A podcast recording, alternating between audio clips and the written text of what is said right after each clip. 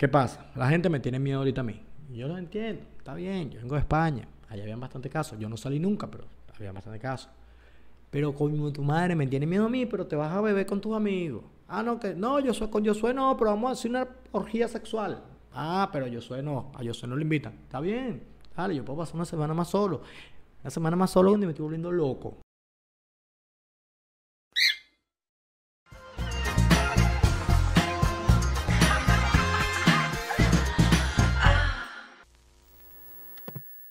Bienvenidos a otro episodio de Una Vaina Podcast. Episodio número, ya no me acuerdo qué número de episodio, pero lo importante es que hay episodio.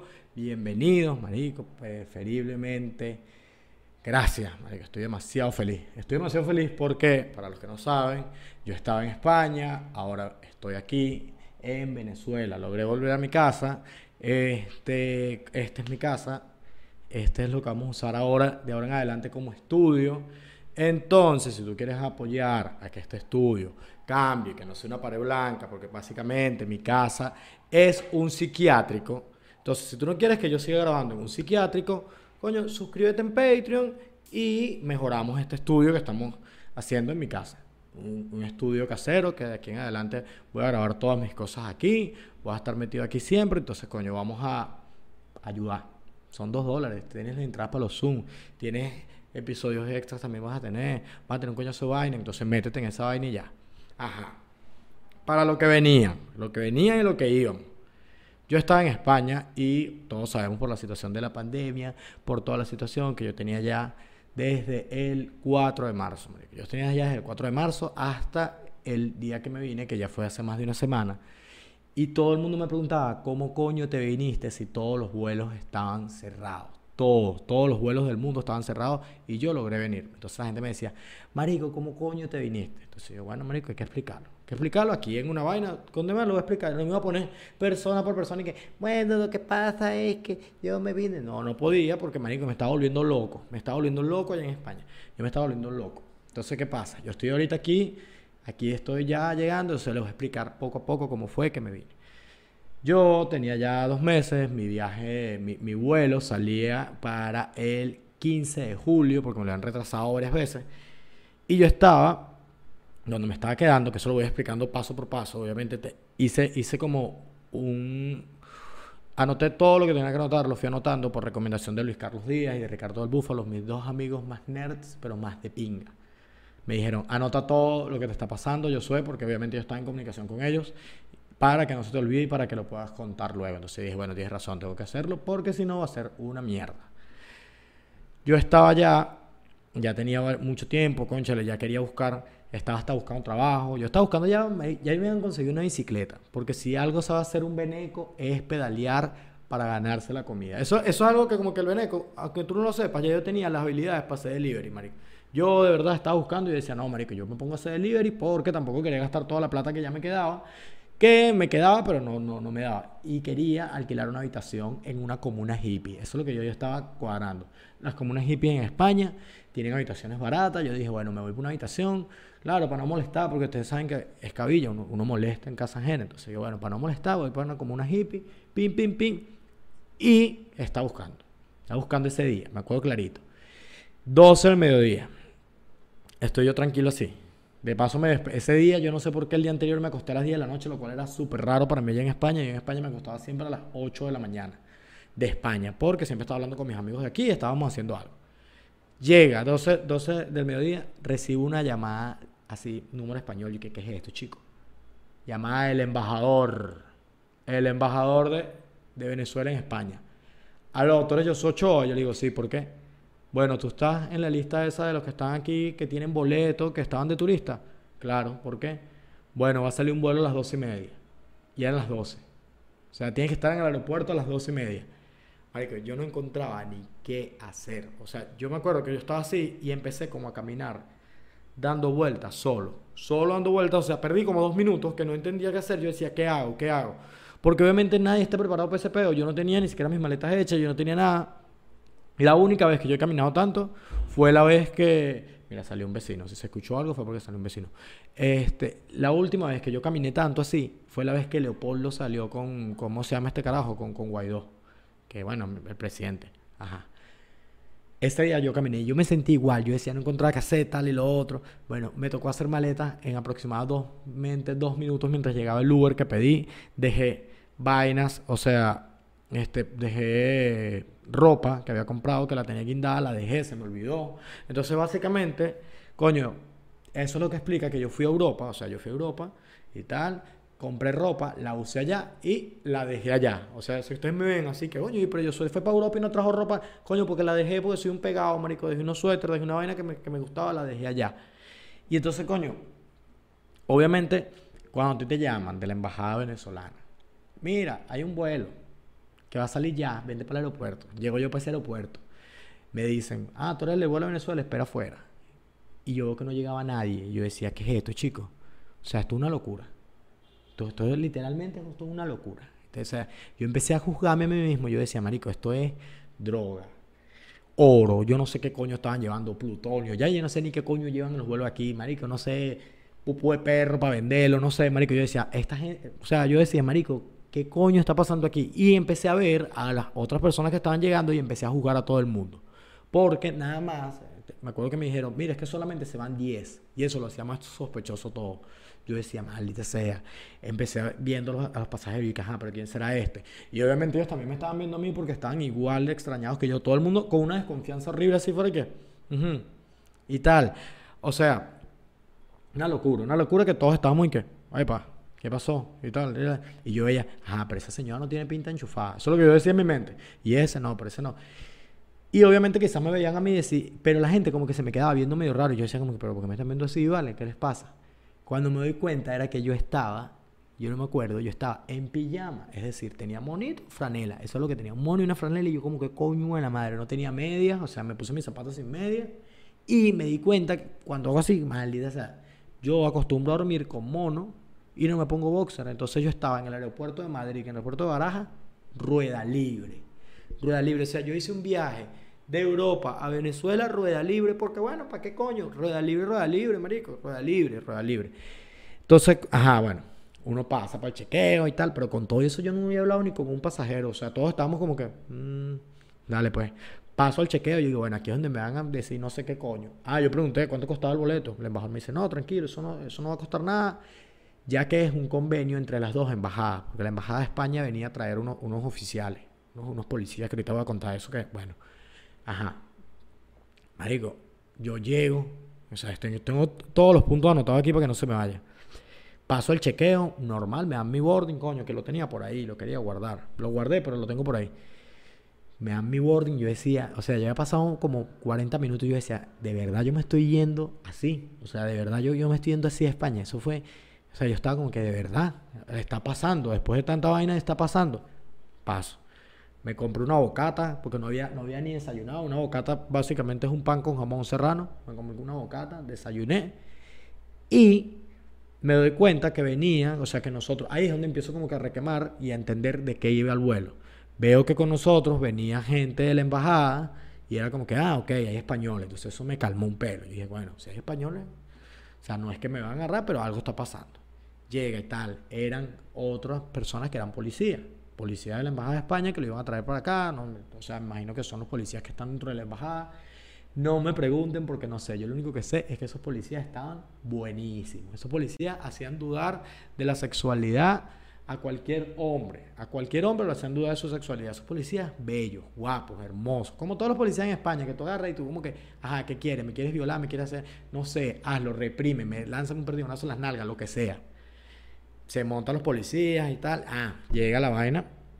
Llega el, momento del vuelo. Y coño, como éramos muy poquitos, literal éramos 20 personas, me tocó en primera clase. Lo cual para mí, obviamente, es normal, porque yo decía, bueno, otro viaje más en primera clase. Mentira, muchachos.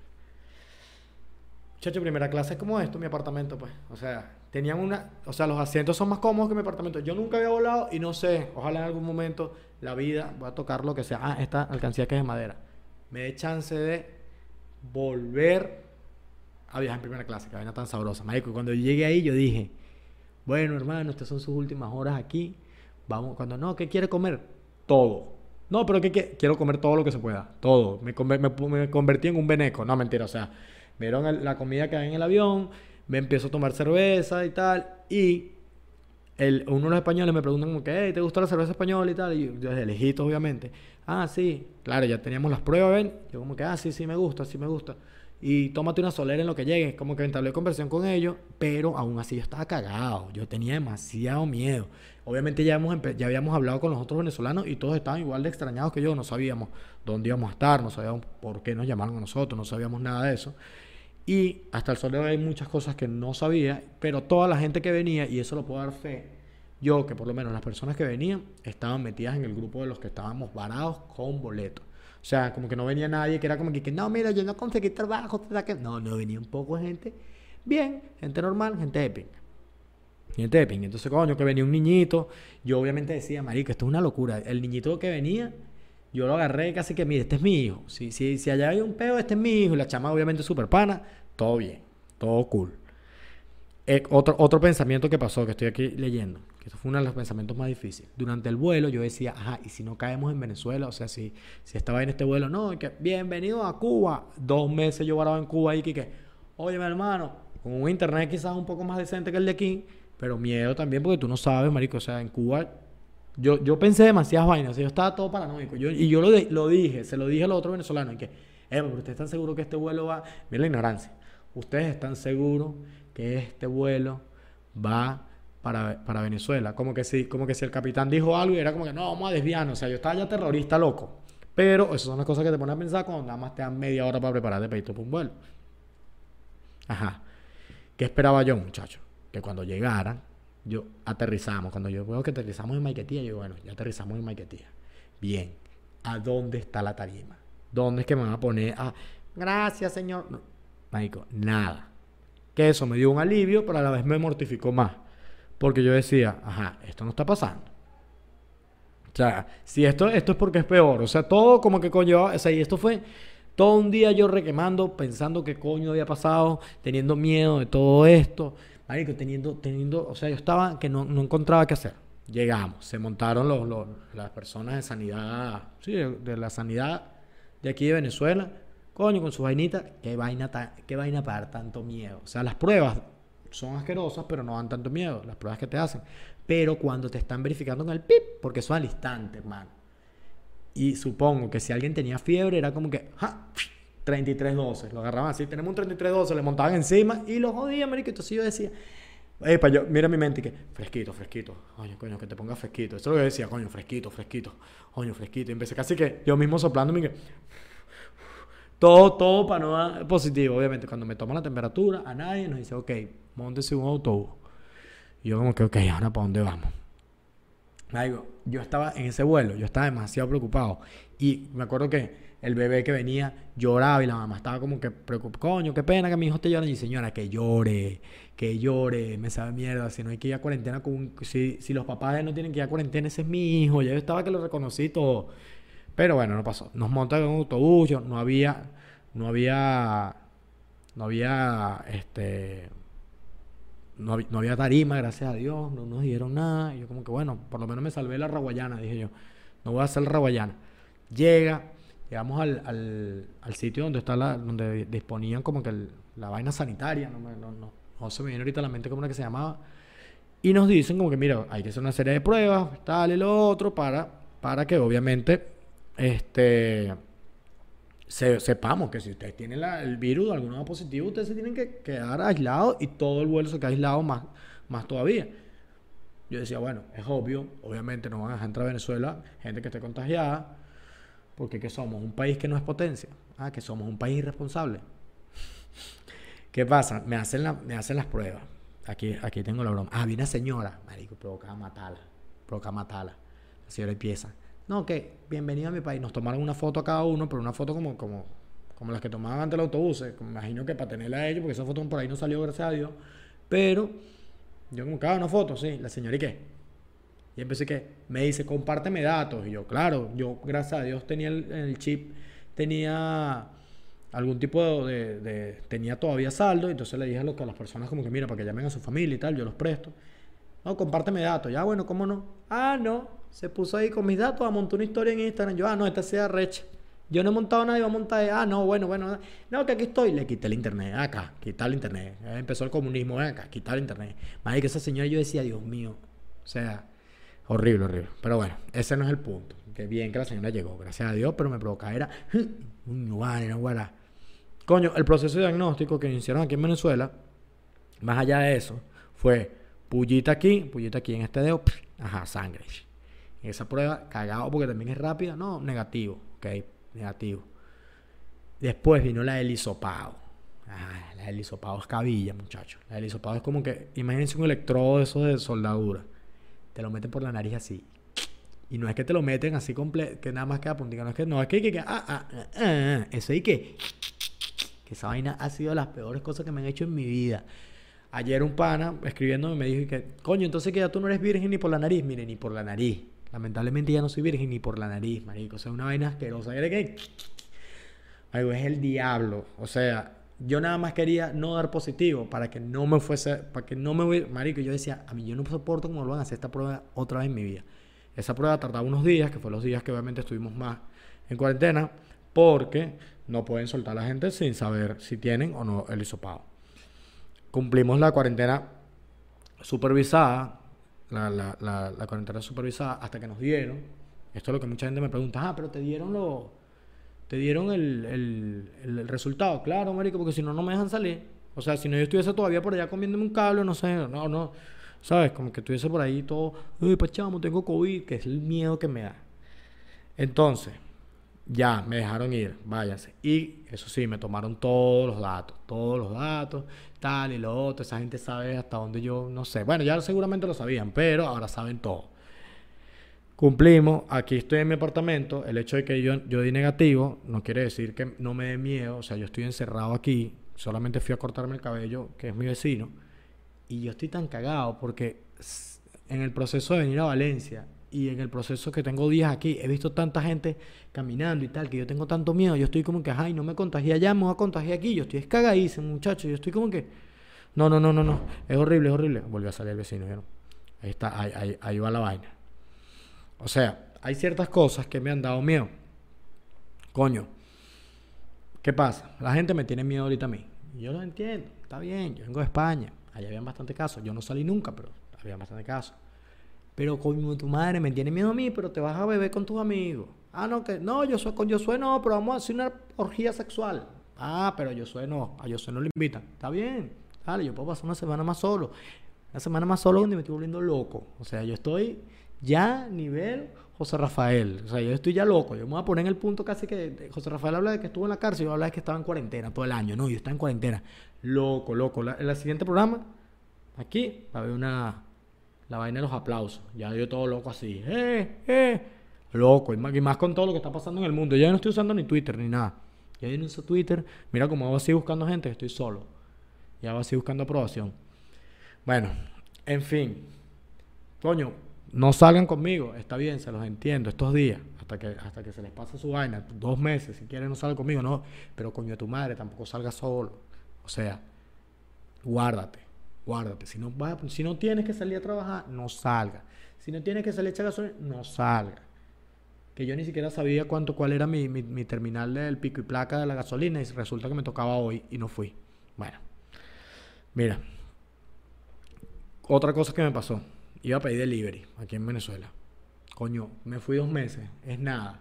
Llego los precios completamente distintos. Me entró el Beneco, el Beneco recién llegado Coño, vale, es que Veneco, Veneco, Veneco, Coño, hay gente que está hablando como que, este, yo sé que vas a extrañar España. Yo le decía, coño, voy a extrañar las chucherías que compraba por ocio.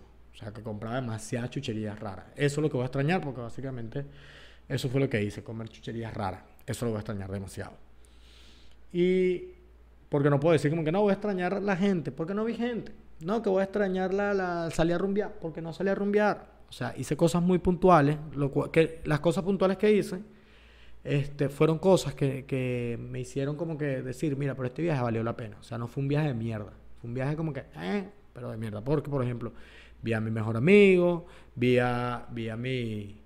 Vi a mi, a mi mejor amiga que también vive allá con sus bebés, conocí a los niños, todo esto antes de la cuarentena obviamente, porque después no los vi Pero entonces yo digo como que coño, viajé, fui a Valencia, estuve en Barcelona, estuve en Madrid.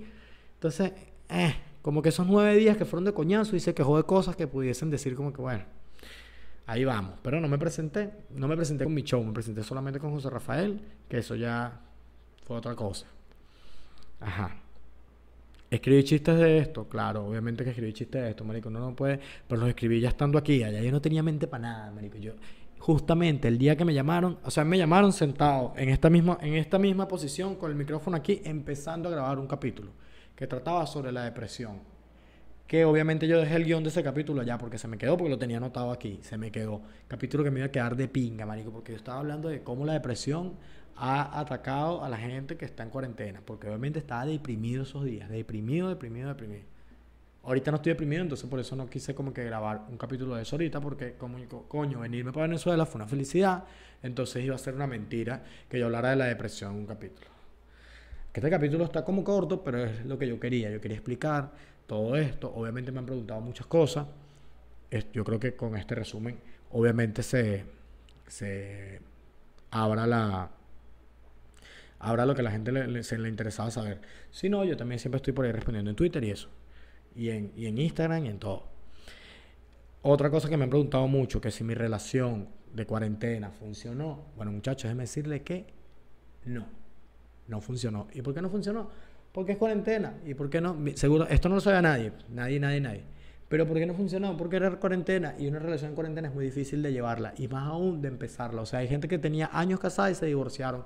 Yo estaba empezando en cuarentena y en cuarentena pasó, no, no hay problema. De hecho, muy, muy corta, muy corta, como, como, como mis orgasmos, cortico. Bueno, eso fue otro tema que obviamente no voy, no voy a ahondar más en él porque es mi vida privada. Entonces, bueno, nada, estoy soltero. Si me quieren volver a partir el corazón por cuarta vez en estos últimos años, bueno, se abren las postulaciones, pues pártemelo otra vez, pártemelo, coño tu madre.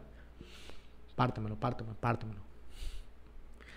Esto es raro, esto es raro. Este episodio está raro porque estoy grabando literalmente solo y ustedes son las únicas personas con las que hablo desde hace, bueno, desde que me afecté, pero no he hablado con nadie. Entonces estoy todo loco, estoy todo loco. Perdónenme, pero estoy todo loco. De aquí en adelante se ni esto. El nuevo José Rafael. La nueva normalidad, el nuevo José. Estoy todo loco. Ajá. Hay gente que me ha preguntado, mira, pero tú volverías a viajar de bolas, marico. O es que caso que, que, cuando. Ah, bueno, si yo vuelvo a salir y hay otra pandemia, ahí sí me preocupo. Yo digo como que, ah, bueno, mira, yo creo que el problema soy yo. O sea, eso es otra cosa. Otra de las cosas que me frustra es que sigo sin tirar con extranjeras, muchachos. No lo logré. No lo logré, muchachos. Aún sigo siendo un pene nacional. Muchachos, y esa vaina me tiene a mí mal sigo sin tirar con extranjera y eso me tiene mal, muchachos. Por favor, si hay una extranjera que esté viendo esto y está en Venezuela, específicamente en Valencia, y tiene sus exámenes al día, Tiene, tiene sus exámenes, este, su, prueba COVID, la PCR y la PR, la tiene, por favor, me la hace llegar por correo primero. Yo veo que está completamente sana y luego ahí procedemos a la copulación, así, a la copulación. Otra cosa que ya tenía que hacer antes de despedir es agradecer a todas las personas que me ayudó y a todas las personas que estuvieron pendientes de mí, Silvia, a María, eh, a Alexandra obviamente también, a toda esa gente, Corro, mi pana Corro, María, o sea, un gentío que se me escapa de la mano y gente que se me escapa de las manos, se me van los nombres. Ahorita y gente que está aquí, que obviamente este, me ayudaron bastante. Eh, a toda esa gente tengo que ayudarle y a la gente que, que estaba pendiente, que me escribían, concha, lo fuerza y tal, a toda esa gente les doy las gracias y bueno, nada, les, les debo la vida prácticamente porque coño, creo que lo difícil de la, de la pandemia no era estar allá, porque yo estaba allá, como había mucha gente que me decía, pero está pasando roncha. Mira, no, no estoy pasando roncha. Yo sé que hay venezolanos que estaban allá que sí están pasando roncha. Gente que ya está durmiendo en refugios, marico. Pero, ¿cuál fue el proceso de selección de ellos? Llamaron, me imagino que a los 10 que estábamos en la lista, a los 10 casos, no estoy claro, pero bueno, hay gente que todavía queda allá, que de verdad lo merecen. Estamos, eh, hemos estado como que obviamente siempre metidos en el grupo, este, obviamente van a traer más vuelos y esa gente se lo merece demasiado y van a venir, van a estar con su familia. Es lo que más les deseo, que bueno, cada quien está en su casa y eso es excelente. Entonces, ¿qué pasa? Esto fue básicamente mi, mi, mi fe de vida y tratar de explicarles qué fue lo que pasó conmigo en estos dos últimos meses.